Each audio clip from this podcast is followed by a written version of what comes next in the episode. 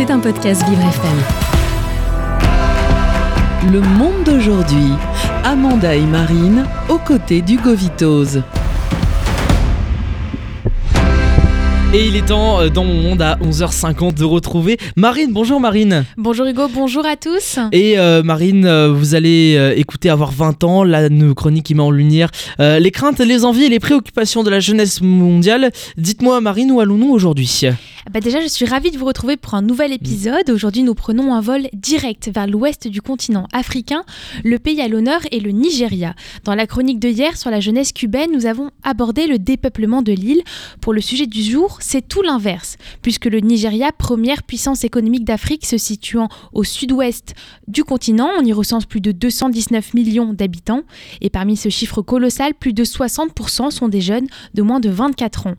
Mais cette nouvelle génération nigérienne, plus que majoritaire, est face à de nombreux défis qu'elle espère surmonter avec l'élection présidentielle de février. Alors le Nigeria est un pays en quête perpétuelle de démocratie. Alors est-ce que cette élection est un événement attendu par la population?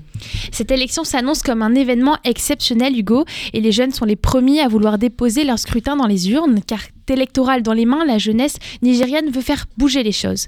Cette élection permettra de désigner un successeur au président Muhammadu Buhari. Ces deux mandats n'ont ni réduit la violence des djihadistes au nord-est, ni les tensions séparatistes au centre, et ni les autres formes de la criminalité. Ce désir de voter, les chiffres le montrent, puisque le pays de li- euh, les listes électorales accueille 10 millions de nouveaux électeurs, dont 84% sont des jeunes de 34 ans, de moins de 34 ans.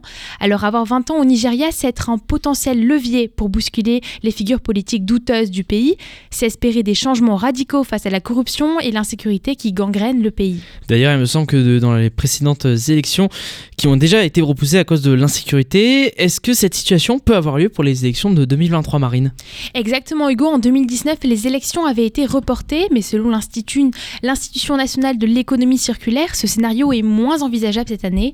Plus de moyens ont été mis en place pour sécuriser les bulletins et éviter la fraude. Petit à petit, la jeunesse reprend confiance en sa démocratie et est plus favorable à aller voter. Les jeunes de 20 ans utiliseront pour la première fois leur droit de vote. Et euh, du coup, les jeunes qui sont clairement en supériorité numérique au Nigeria attendent quoi de cette élection? Surtout, quels seront les défis que le nouveau président devra surmonter? Eh bien, au Nigeria, la situation économique se dégrade à vue d'œil et la monnaie n'a plus aucune valeur. Le nouveau président devra s'efforcer de réduire le taux de chômage, combattre l'inflation et la pauvreté. Pour rappel, environ 80% vivent sous le seuil de pauvreté selon la Banque mondiale. Mais avoir 20 ans au Nigeria, c'est être une source de dynamisme pour le pays. La nouvelle génération s'éduque, découvre le monde grâce aux réseaux sociaux, excelle dans les nouvelles tec- technologies et dans l'industrie créative. Mais la corruption et l'insécurité viennent freiner ce potentiel intellectuel qui ne demande qu'à être utilisé à bon escient. De leur côté, les seigneurs au pouvoir s'accrochent comme des moules à leur rocher, que ce soit en politique, dans les entreprises ou dans le domaine culturel, ils placent la jeunesse dans l'ombre. Frustrés et délaissés, les jeunes cerveaux fuient à la recherche de travail, beaucoup partent en Afrique subsaharienne, mais la grande majorité se dirige vers l'Europe et l'Amérique du Nord.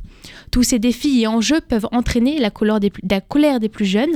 La présence d'une si large jeunesse est une chance pour le Nigeria, confie à RFI Joyce Awolawo, enseignante à l'université, mais elle ajoute si le pays ne, se donne pas les moyens de former cette jeunesse et de lui offrir des opportunités, la situation peut devenir explosive. Et c'est euh, une situation qui est important euh, de euh, régler, que vous mettez en lumière aussi, Amanda. Merci beaucoup de nous parler de la jeunesse ici autour du C'était un podcast Vivre FM.